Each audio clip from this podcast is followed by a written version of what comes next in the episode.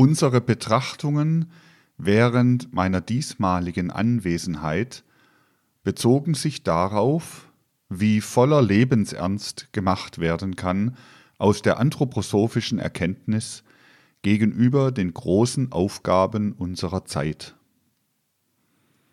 Wenn man sagt, gegenüber den großen Aufgaben unserer Zeit, so braucht man ja durchaus nicht immer an dasjenige zu denken, was gewissermaßen über den Menschen schwebt und was von einigen autoritativen Menschen über die Köpfe der anderen hinüber geregelt werden muss, sondern man muss sich heute darüber klar sein, dass durchaus dasjenige, was von Mensch zu Mensch im Alltag spielt, das in sich enthält, gewissermaßen durch sich durchströmend hat, was zu den großen Aufgaben der Zeit gehört.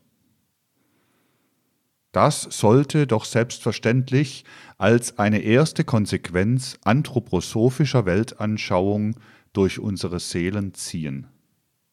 Denn diese anthroposophische Weltanschauung führt uns ja dahin anzuerkennen, dass das Geistige in allem lebt, nicht lebt irgendwo in abstrakten Höhen, sondern lebt in dem uns umgebenden Leben, in dem wir alltäglich drinnen stehen. Und gerade das müssen wir anwenden lernen auf die großen Aufgaben des Lebens und auf die kleinen alltäglichen Erlebnisse und Handlungen. Wenn wir das heutige Leben gerade von diesem Gesichtspunkte aus ins Auge fassen, können wir uns fragen, was haben wir denn als die Bestandteile dieses Lebens, namentlich in Bezug auf das Geistige, um uns herum? Worin leben wir denn heute in diesem Zeitalter als Menschen geistig? Wir haben dasjenige, was die Überreste alter Bekenntnisse sind, dieser verschiedenen Bekenntnisse, welche ihre Anhänger in Gemeinden versammeln und ihnen auf irgendeine Weise, die traditionell ist, die überliefert ist, beibringen, was angesehen wird als der Glaube an die ewige Natur des Menschen. In den verschiedensten Formen, den verschiedensten Nuancen wird eben durch die verschiedenen Bekenntnisse dieser Glaube den Menschen beigebracht.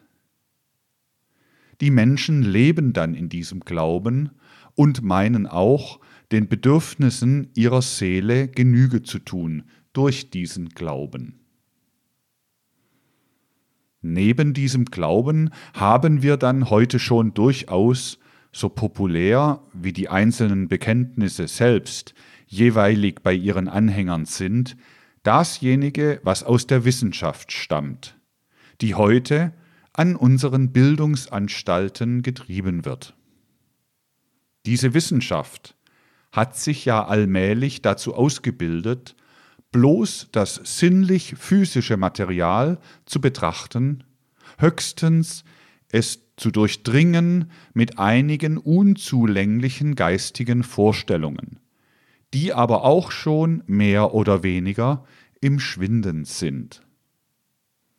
Immer mehr und mehr geht die Tendenz dahin, als Wissenschaft nur dasjenige anzusehen, was in sinnlich physischer Beobachtung aufgefunden und höchstens durch den Verstand kombiniert werden kann.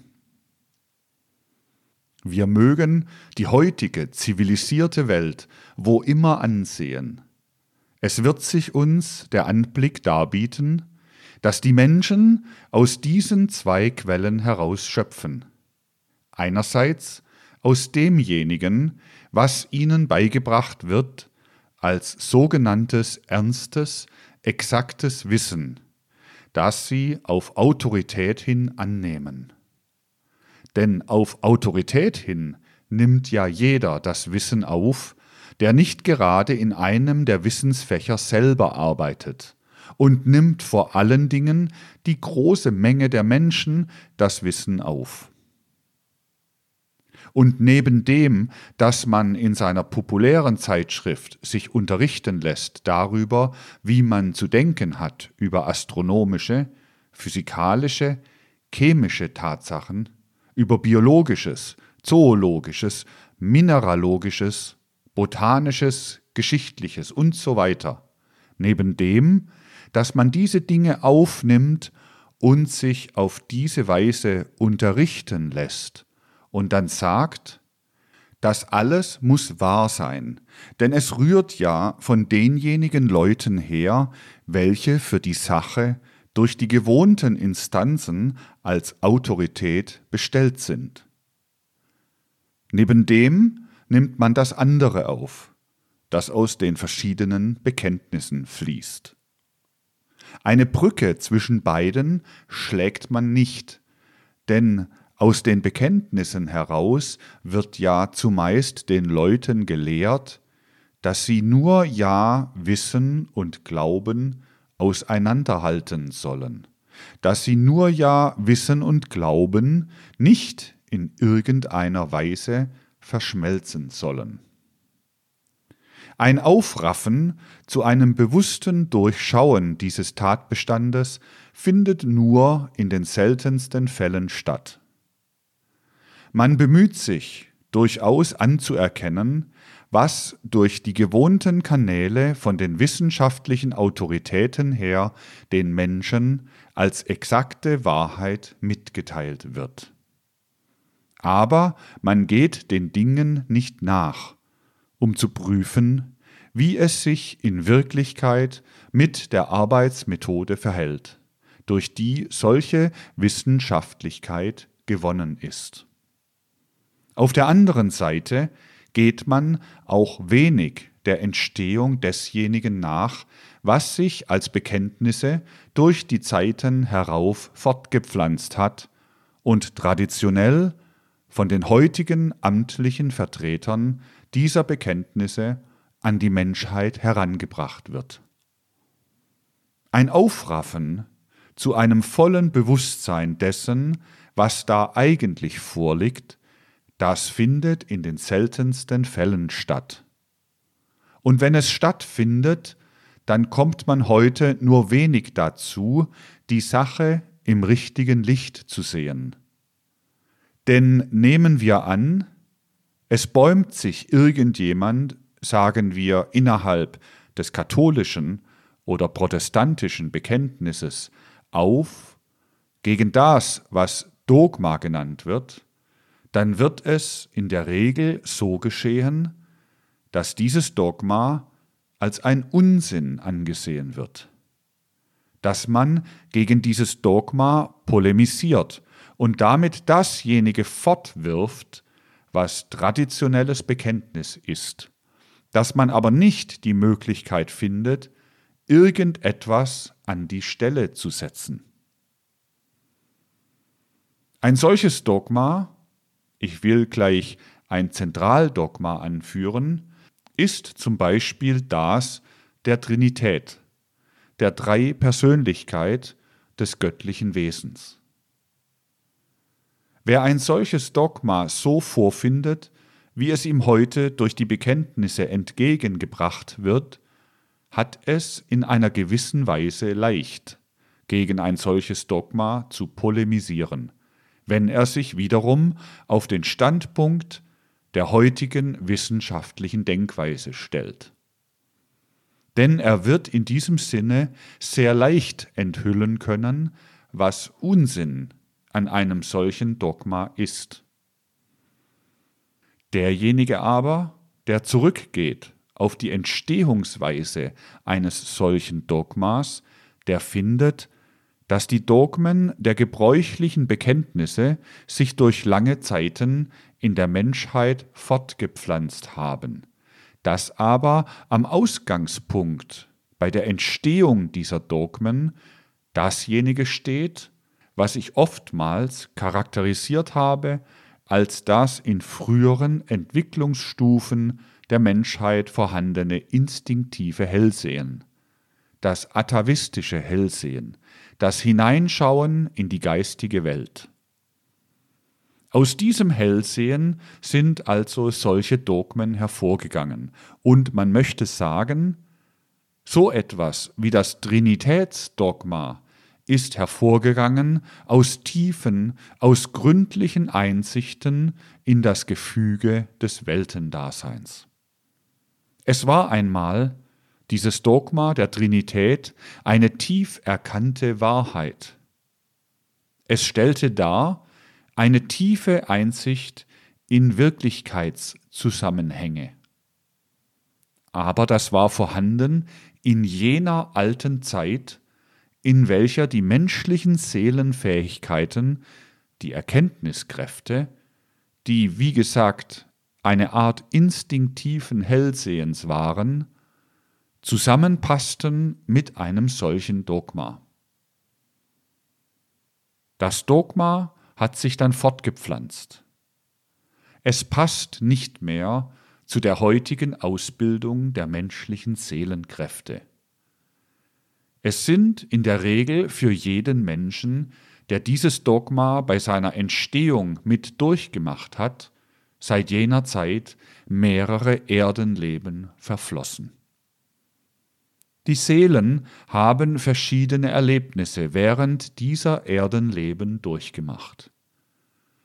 In der äußeren Welt hat sich das Dogma erhalten. Es ist von Generation zu Generation fortgepflanzt worden. Es hat heute eine Gestalt angenommen, dass es aus den Worten heraus, mit denen es mitgeteilt wird, gar nicht mehr verstanden werden kann.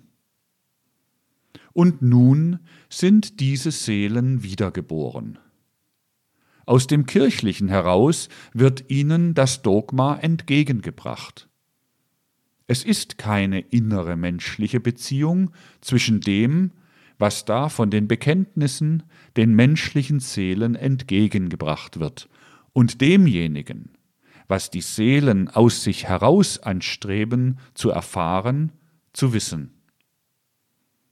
Was so schlimm wirkt in der Gegenwart, ist nicht, dass die Dogmen falsch sind, sondern worauf es ankommt, ist, dass die Dogmen eine solche Form sind, die Wahrheit zu fassen, die den heutigen Zeitverhältnissen nicht mehr entspricht.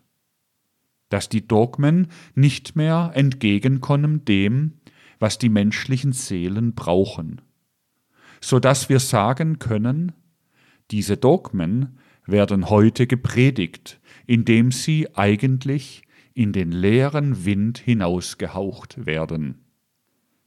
Auch diejenigen, die sich zu ihnen bekennen, tun dieses Bekennen nicht in innerer Seelenwahrheit, denn sie verstehen die Dogmen zumeist nicht. Aber dasjenige anzunehmen, was man nicht versteht, ist eine innere Unwahrheit. Und im Grunde kommt es von dieser inneren Unwahrheit her, dass in unserer Gegenwart so viel Schaden angerichtet wird durch die Unwahrhaftigkeit der Welt. Was in den letzten Jahren durch die Menschheit gegangen ist an Unwahrhaftigkeit, ist ja wirklich unermesslich. Aber im Grunde genommen ist es nicht zu verwundern, dass es so ist, aus dem einfachen Grunde, weil wenn die Seelen in jener Unwahrhaftigkeit leben, die ich eben jetzt gekennzeichnet habe, es eben kein Wunder ist, wenn sie keinen Sinn für die Wahrhaftigkeit im äußeren Leben haben. Das sollten vor allen Dingen diejenigen bedenken, welche heute glauben, eintreten zu müssen für die traditionellen Bekenntnisse. Es ist durchaus eine ernste Angelegenheit, mit der man sich auf diesem Gebiet beschäftigen muss. Man könnte sagen, über die Dogmen sind die Seelen, die mittlerweile durch verschiedene Erdenleben gegangen sind, hinausgewachsen, seit diese Bekenntnisse sich gebildet haben.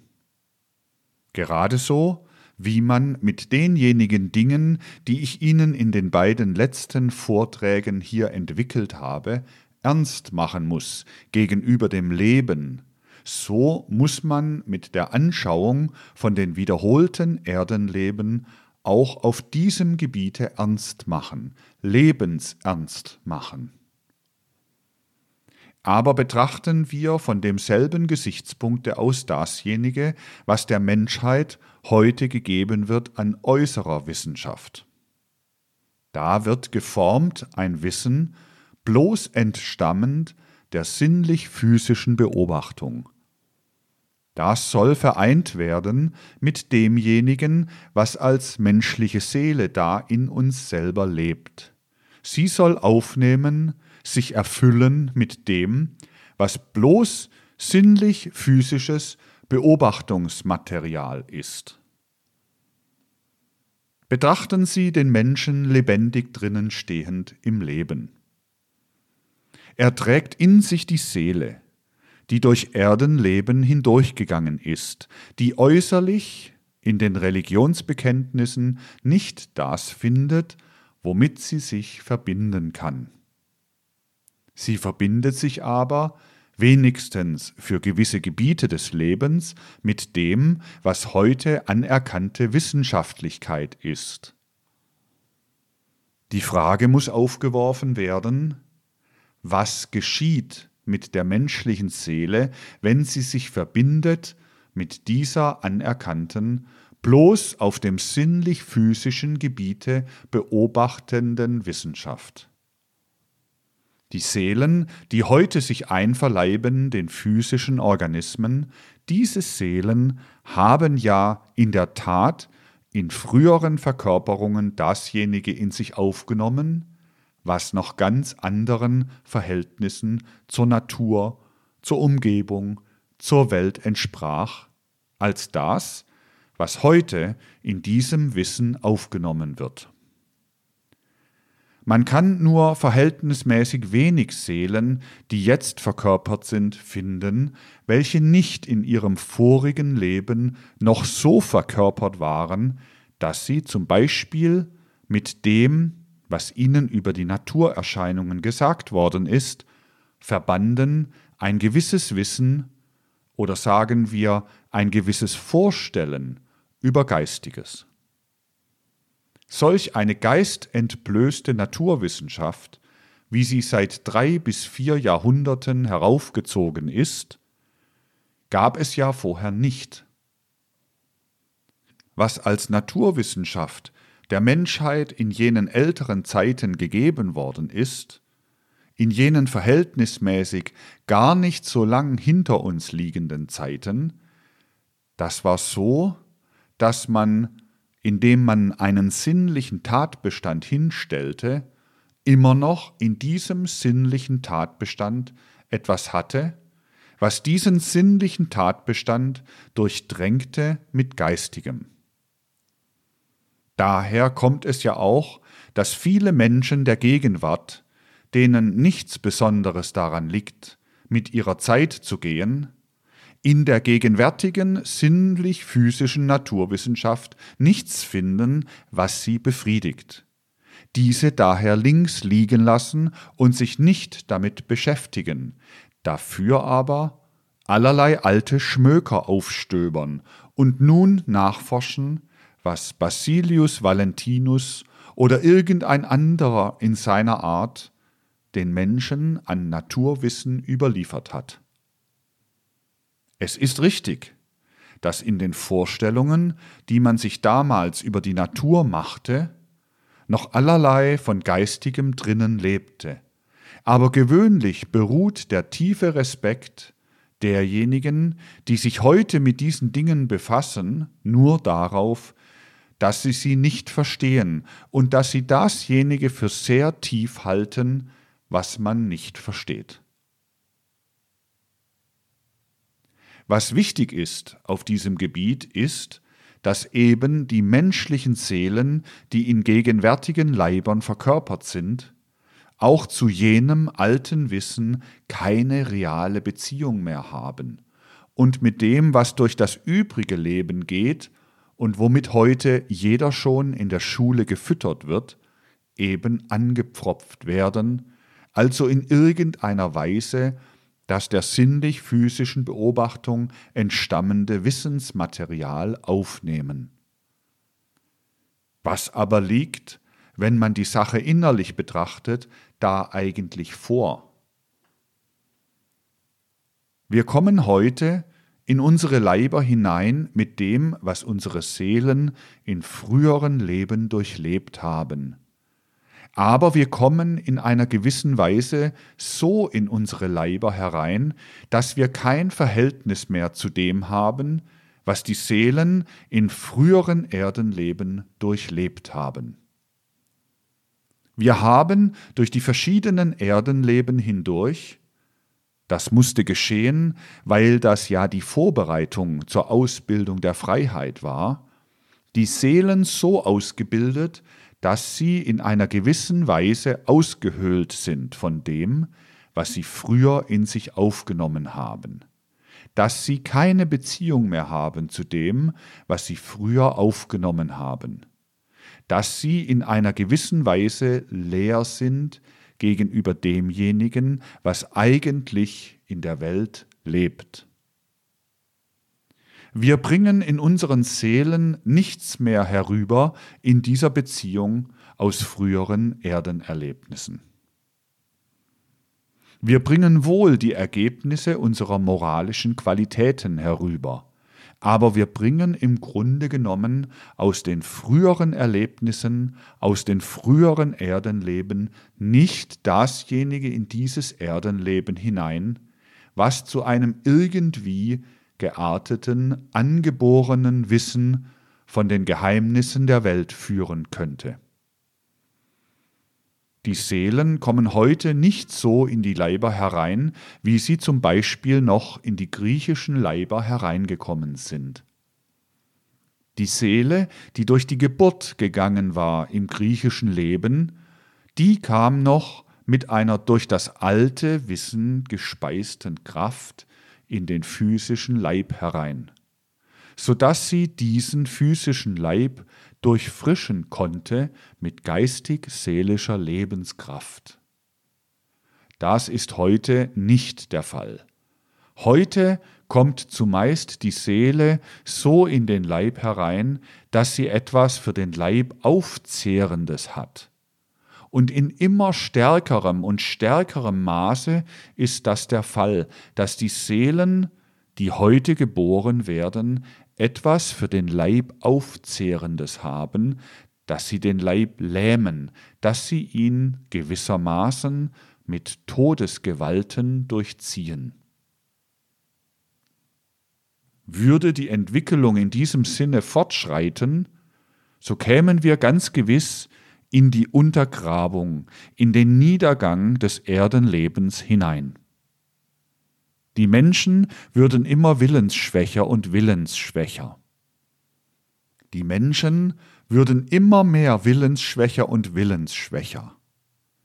Die Menschen würden immer mehr und mehr zeigen, wie sie sich nicht aufraffen können zum Erfassen von aktiven Impulsen. Die Menschen würden gewissermaßen nur wie automatische Erfasser des Lebens durch dieses Leben gehen.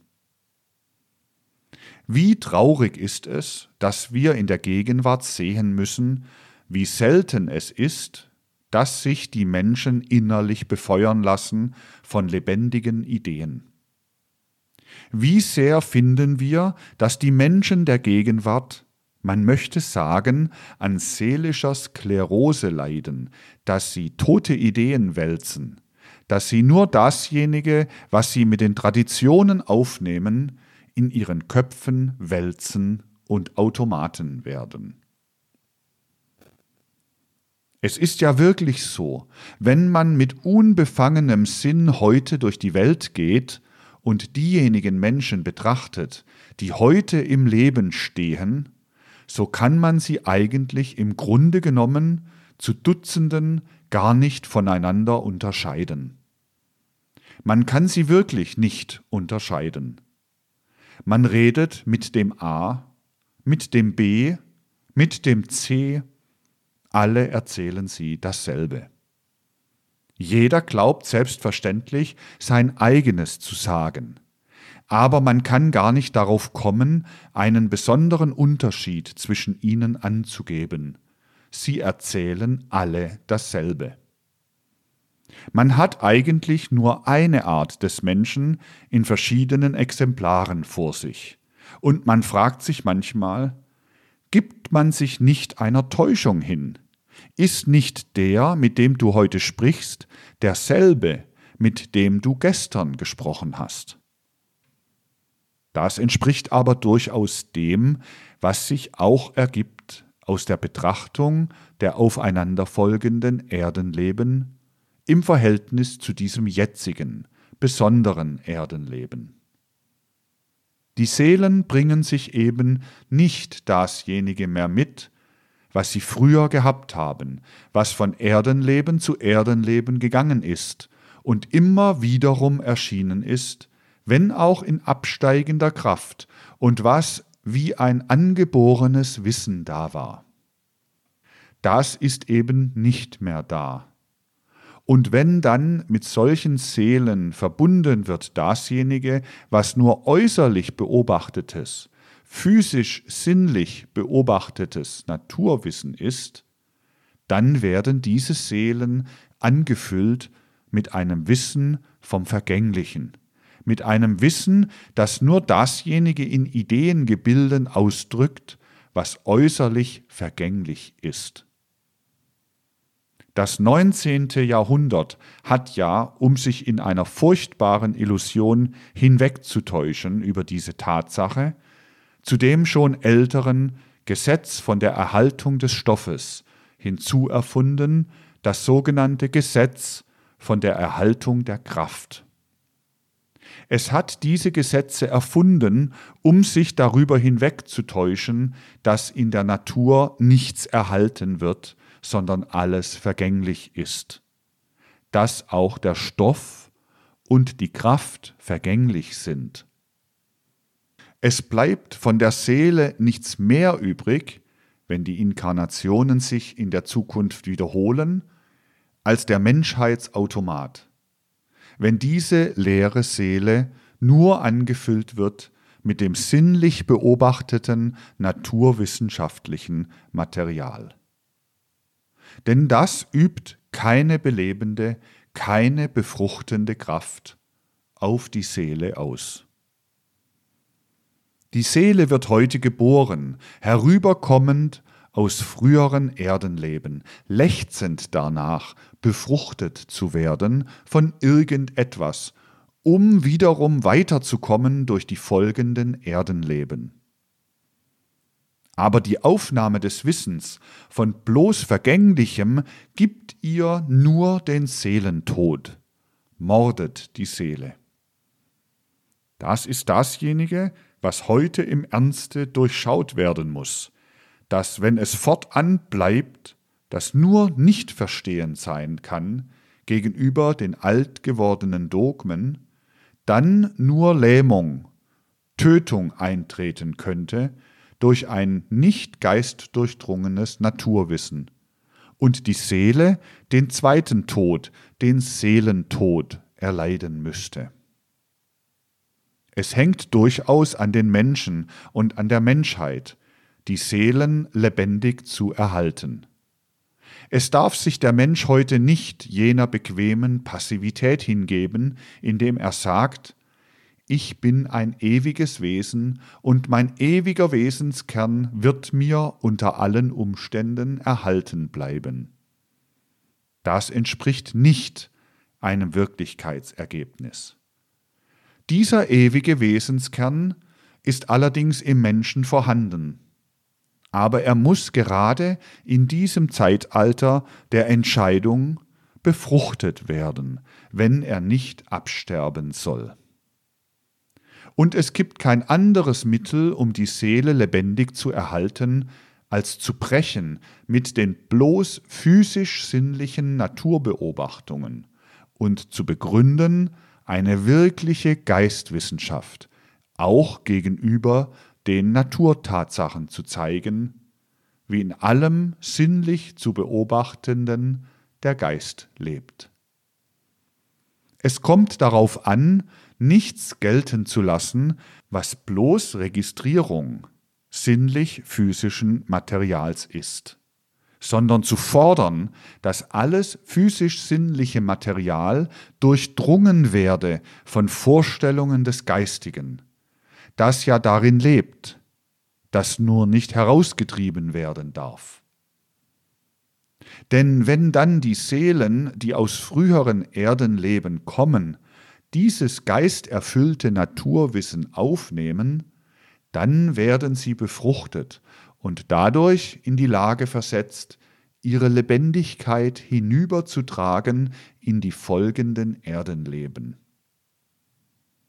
Der Fortbestand der Seele, ihre Gesundheit, ja der Fortbestand des Seelenlebens selbst, die Abwendung des Seelentodes der Menschheit hängen an der Durchgeistigung unseres Naturwissens. Aus diesen Tatsachen heraus und nicht aus irgendeinem beliebigen Vorurteil wird heute von uns angestrebt, diese Durchgeistigung der Naturwissenschaft. Und wenn die Menschheit in vielen ihrer Exemplare sich gegen diese Durchgeistigung der Naturwissenschaft wendet, dann ist diese Menschheit, eben weil sie unwissend ist, gegenüber der eigentlichen Bedeutung der Tatsachen, eben aufgestachelt von Geistern, die wir ja gut kennen, die sich umso mehr in der menschlichen Natur geltend machen können. Je weniger, die Seele mitgebracht hat aus ihren früheren Inkarnationen. Aus dem ganzen Gefüge unseres Gegenwartslebens, das geistig sich zusammensetzt aus geistentblößter Naturwissenschaft und sinnentblößten Bekenntnissen, geht dasjenige hervor, was immerfort wieder und wiederum in der absurdesten Weise sich gegnerisch verhält gegen den Willen, zu einer geistigen Durchdringung des Naturwissens. Es kann nicht oft genug betont werden, wie notwendig es ist in unserer Zeit, solchen Sachverhalt tief innerlich zu verstehen und sich, wenn ich das Wort gebrauchen darf, einzustellen auf eine solche Tatsache. Wir können nicht ernst genug nehmen, was heute auf Ablehnung hingeht einer geistdurchdrungenen Wissenschaftlichkeit. Ob es nun aufsprießt in jener Weise, die ich heute Nachmittag habe erwähnen hören, ich weiß nicht, inwieweit sie auf Wahrheit beruht, dass sogar auf einem Beschluss der farbentragenden Studenten hin, die erst in der vergangenen Woche gehaltenen Vorträge boykottiert worden sind. Oder ob es in einer anderen Form auftritt. Man kann ja heute die Schriften, die sich gegen diese Geisteswissenschaft wenden, zu ganzen Stößen sammeln. Und was in recht dunklen, unsauberen Strömungen sich geltend macht, das werden diejenigen, die diese Dinge zu verschlafen lieben, doch auch in verhältnismäßig, vielleicht recht kurzer Zeit recht stark wahrnehmen können. Es ist ja heute noch bequemer, unaufmerksam zu sein auf diese Dinge, als aufmerksam zu sein auf sie. Aber wir stehen eben nicht mehr auf dem Punkte, wo wir den Weg zurückmachen könnten zum unbesprochen bleiben von der Welt. Das lässt sich nicht mehr machen. Und deshalb gibt es nur ein Vorwärtsgehen. Aber dieses Vorwärtsgehen ist gebunden an ein aktives sich beteiligen an den immer schlimmere Gestalten annehmenden, man kann es ja nicht mehr Diskussionen nennen, aber wollen wir es einmal so nennen, Diskussionen der Zeit. Nur wenn es uns gelingt, aus einer starken Kraft heraus, die nur, wenn jeder das Seinige tut, zusammenfließen kann, für Geisteswissenschaft einzutreten und uns nicht zu scheuen, überall in ungeschminkter Weise rückhaltlos zu charakterisieren, wo im Verborgenen offenbar Feindseligkeit gegen die Geisteswissenschaft vorhanden ist, nur dann kann eine Hoffnung bestehen, durchzukommen. Es handelt sich dabei viel weniger darum, bloß dasjenige, was etwa wörtlich genommen als Gegnerschaft gegen die Geisteswissenschaft auftritt, aufzufangen und dagegen verteidigend aufzutreten. Das ist gewiss in dem einen oder anderen Falle durchaus notwendig. Aber es genügt das nicht. Denn schließlich ist das doch nur die sekundäre Erscheinung, wenn aus törichtem Missverständlichen oder aus Missverstehen entsprungen böswillige Gegnerschaft gegen die Geisteswissenschaft sich erhebt. Das ist gewissermaßen etwas Sekundäres, das ja natürlich ab und zu in das richtige Licht gesetzt werden muss.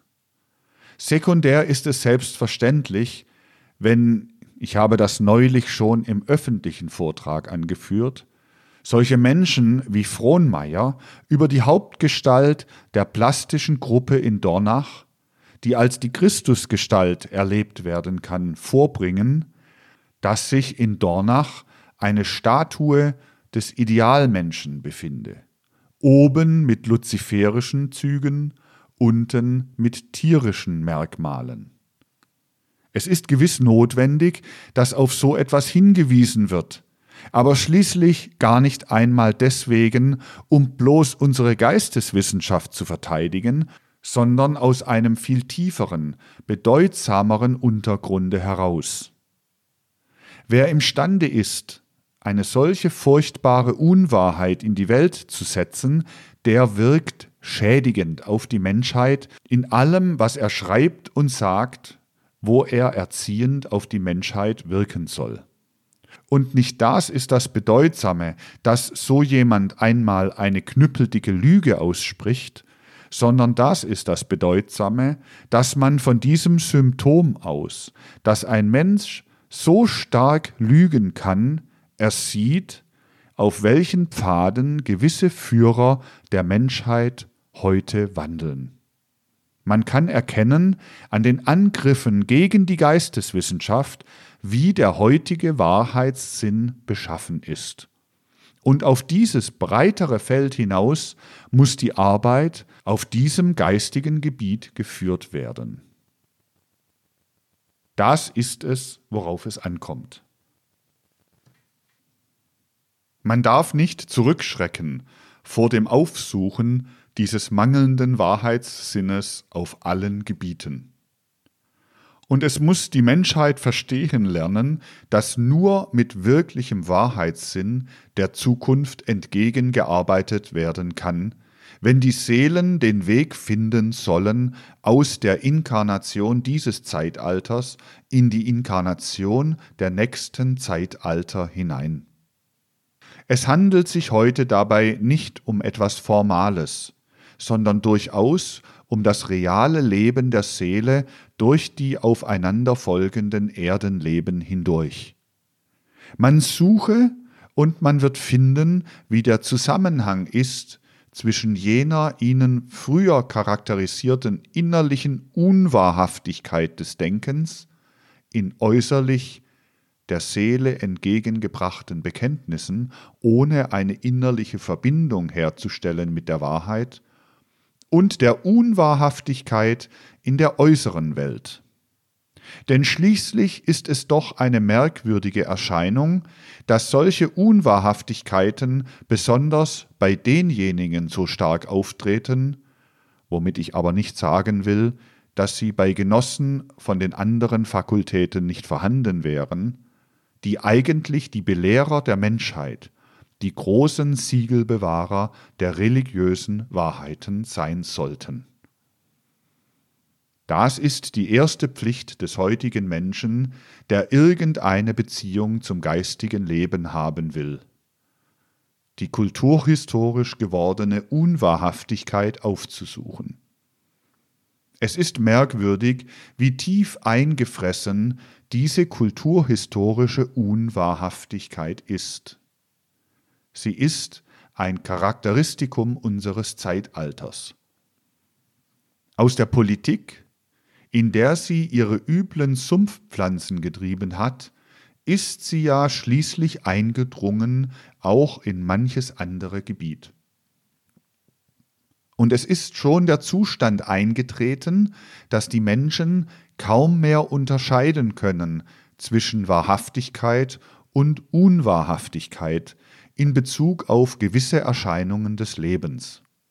Sie sehen, es spielt eine gewisse Lebenserscheinung, die Unwahrhaftigkeit, der wir auf Schritt und Tritt im täglichen Leben begegnen, sowohl in diesem täglichen Leben ihre Rolle, wie auch in den großen Angelegenheiten des Lebens.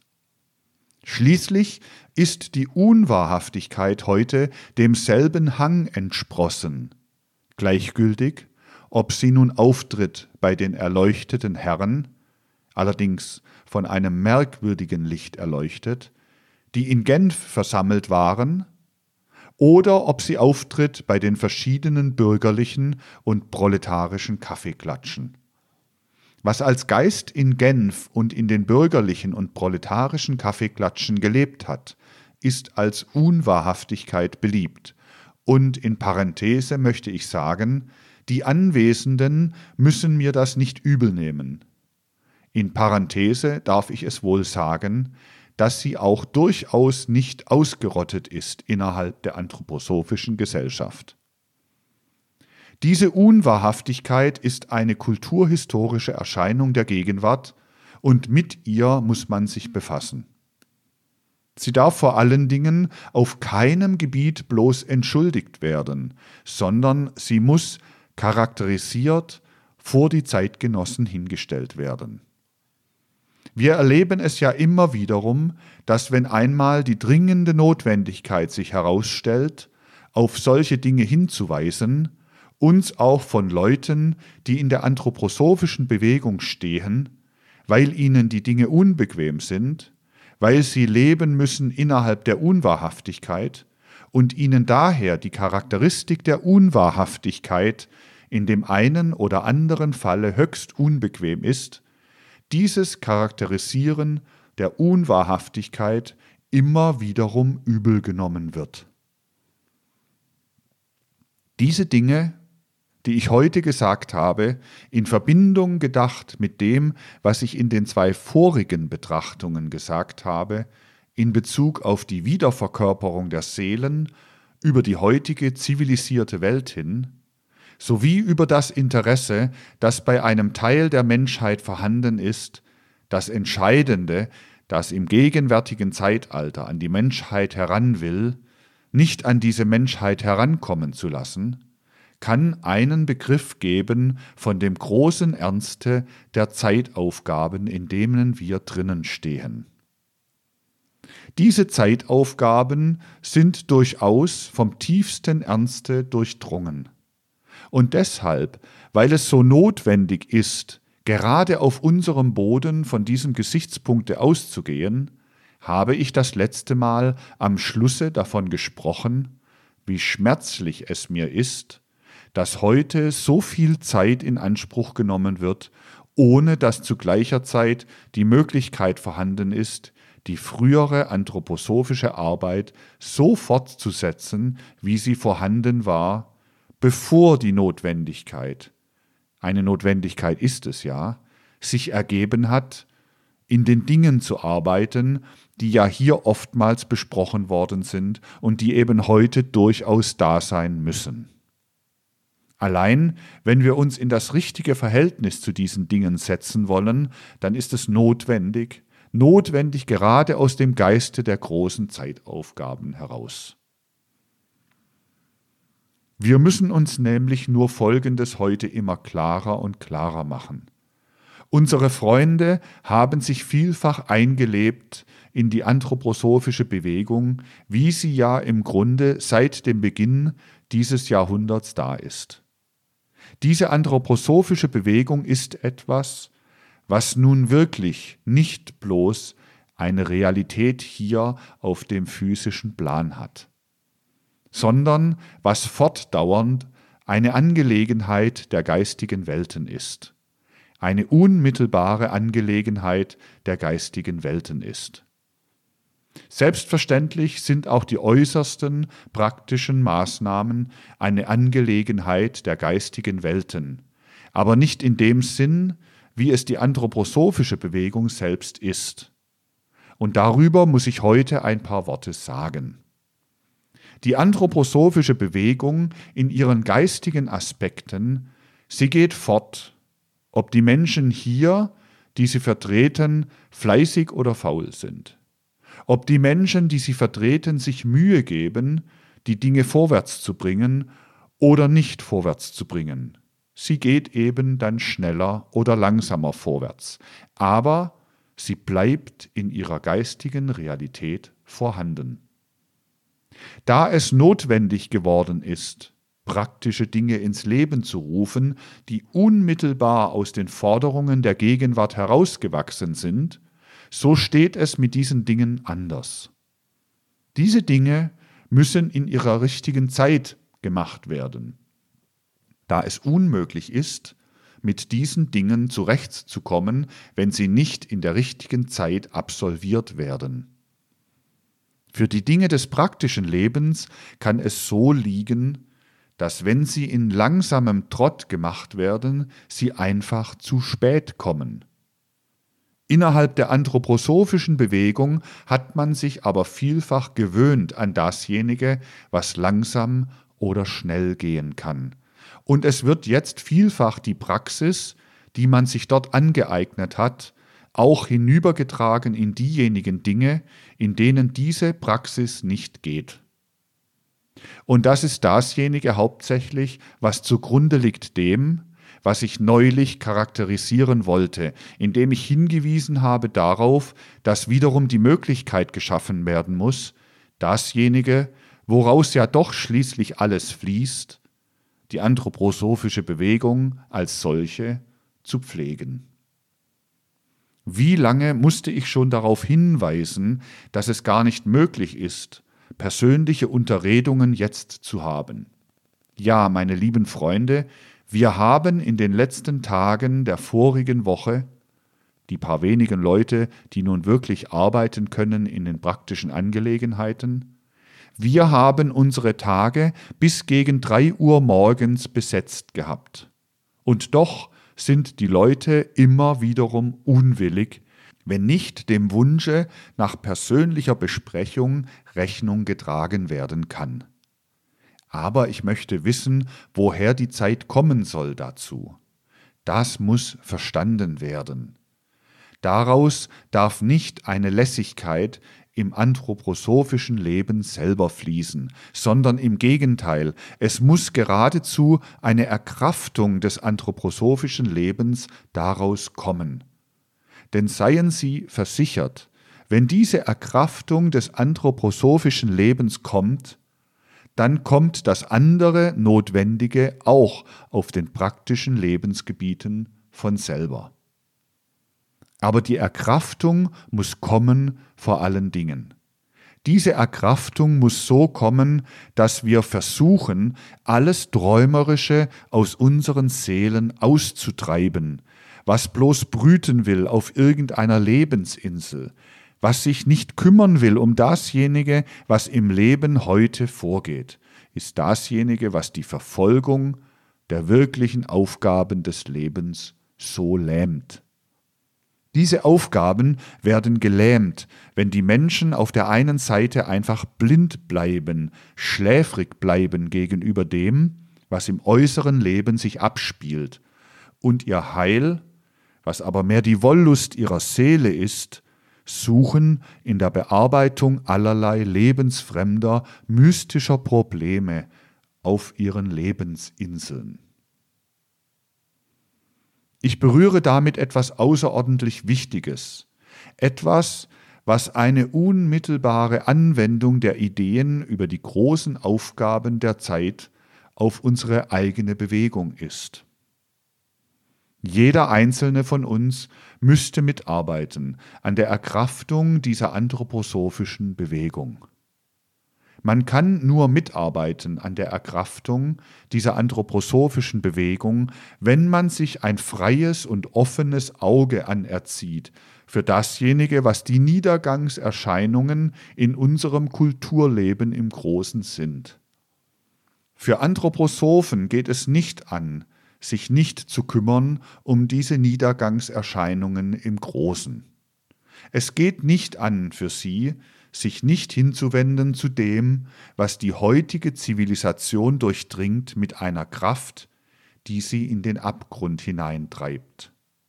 Trotzdem es auf der einen Seite nicht gerne gehört wird, auf der anderen Seite immer wiederum vergessen wird, muss ich immer wiederum darauf hinweisen, dass die Dinge von selber nicht besser werden und das kontemplative Brüten heute, das eine Art transzendentaler Demonstration bei vielen ist, das ist dasjenige, was uns außerordentlich schadet. Statt dass der Wille aufgerüttelt wird und man sich sagt, ich will tun, brütet man darüber nach, ob da oder dort die Verhältnisse so sind, dass man etwas tun kann.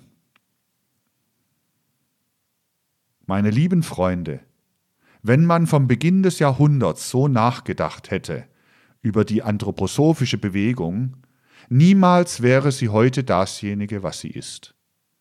Denn die gescheiten Leute, die dazumal aufgetreten sind, haben gesagt, in München müsse man so und so arbeiten. Und die noch gescheiteren haben wiederum unterschieden zwischen Schwabing und München und haben überall das Gras wachsen hören, das ihnen anzeigte, wie die betroffenen Orte beschaffen sind. Dann sind solche gekommen, die haben in Hannover, in Frankfurt ganz besondere Verhältnisse gefunden. Das war etwas, dem man überall begegnete. Hätte man irgendwie darauf gehört, man wäre keinen Schritt vorwärts gekommen. Es war das dazumal schon eine üble Sache, aber heute, wo es sich um Aufgaben des praktischen Lebens vielfach handelt, ist es eine noch üblere Sache. Denn heute handelt es sich nicht darum, dass wir solche Graswachserei aufstöbern, sondern darum, dass wir unseren Willen anspannen, um etwas zu tun, um wirklich zu arbeiten. Es ist natürlich ungemein leicht zu sagen, ich verspüre in der transzendentalen Atmosphäre dieses oder jenes Ortes, dass man da nicht das oder jenes tun kann. Es ist viel leichter, als einfach etwas tun wollen. Man sollte so wenig wie möglich sich auf das Äußere heute berufen und so viel wie möglich das Innere in Gang bringen. Das ist dasjenige, was nun wirklich nicht oft genug betont werden kann. Und dazu kommt eben, dass zwar der anthroposophische Ernst durchaus aufrechterhalten werden muss, dass aber wirklich die Kraft aufgebracht werden muss, in Bezug auf das Äußere eben einfach wirklich mit Interesse auf die Dinge einzugehen. Wir müssen doch wissen, was in der Welt vor sich geht und es gehen viele Dinge vor sich. Aber es ist erstaunlich, wie auch in unseren Kreisen man sich wenig kümmert um das, was geschieht. Ich will eine betrübliche Tatsache hervorheben. Diese Tatsache hat viele Ursachen. Aber es würde heute die Zeit nicht ausreichen, alle die einzelnen Ursachen Ihnen zu schildern. Aber das liegt doch vor, dass unsere Zeitschrift für die Dreigliederung seit dem Mai um fast keinen einzigen Abonnenten vorwärts gekommen ist. Und dabei sind wir eine Gesellschaft, die Tausende und Tausende von Mitgliedern hat. Es ist wirklich recht traurig, dass eine solche Tatsache eben verzeichnet werden muss. Aber solche Tatsachen sind da, und das ist nur eine derselben. Glauben Sie? Es ist durchaus wahr, die Gegner sind da andere Kerle, die sind überall auf ihrem Posten, und deren Machinationen, die breiten sich aus. Ich sage diese Dinge nicht ohne Bedacht, und namentlich nicht ohne Bedacht dessen, was wir gegenwärtig sein müssen, wenn wir nicht alle Kraft zusammennehmen, die wir in uns haben, wenn wir nicht summieren all die einzelnen individuellen Kräfte. Das brauchen wir. Wir müssen nun so viel Anthroposophie in uns haben, dass wir an die Werke gehen können, sonst kommen wir zu spät. Und ich sehe nicht, dass von anderer Seite dasjenige unternommen wird, was unternommen werden muss. Sonst würde ich wahrhaftig nicht darauf verfallen, just von uns zu sagen, dass wir zu spät kommen. Es ist manches Schöne im Anzuge, vor allen Dingen die Teilnahme eines Teiles der Studentenschaft bei unseren Bestrebungen.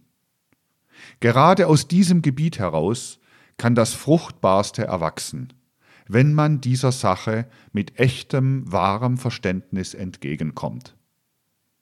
Aber wir müssen uns auch klar sein darüber, wie man dieser Sache entgegenkommen muss. Da geht es ganz gewiss mit unklaren Müssten nicht. Da handelt es sich darum, dass man aus innerem Lebensfleiß heraus der Sache entgegenkommt. Dieses und noch manches andere wäre vielleicht heute zu sagen, aber ich denke, das andere könnte sich bei Ihnen selbst einfinden, wenn Sie die Gedankengänge, die angeregt worden sind, in sich selber weiterentwickeln. Aber dass sie sich weiterentwickeln möchten, das ist dasjenige, was ich am Schlusse dieses letzten Vortrages als einen vorläufigen Wunsch hinstellen möchte. Und jetzt sind die Zeiten so, dass ich einen solchen Wunsch nicht hinstellen kann für die Erfüllung auf Jahre hinaus, sondern dass ich nur sehen kann auf die Wochen, bis ich wiederum hier sein kann. Denn im Grunde stehen die Dinge jetzt so, dass wir wirklich die Zeit brauchen, dass wirklich jede Woche verloren sein kann, die wir nicht benützen. Deshalb, meine lieben Freunde, möchte ich Ihnen am Schlusse dieses Vortrages zweierlei sagen.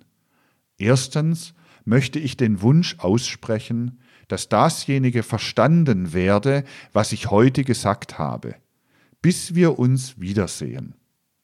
Das Zweite, dass dieses Wiedersehen eben erfolgen könnte, indem hingewiesen werden kann auf Dinge, die in der Richtung dieses Wunsches liegen.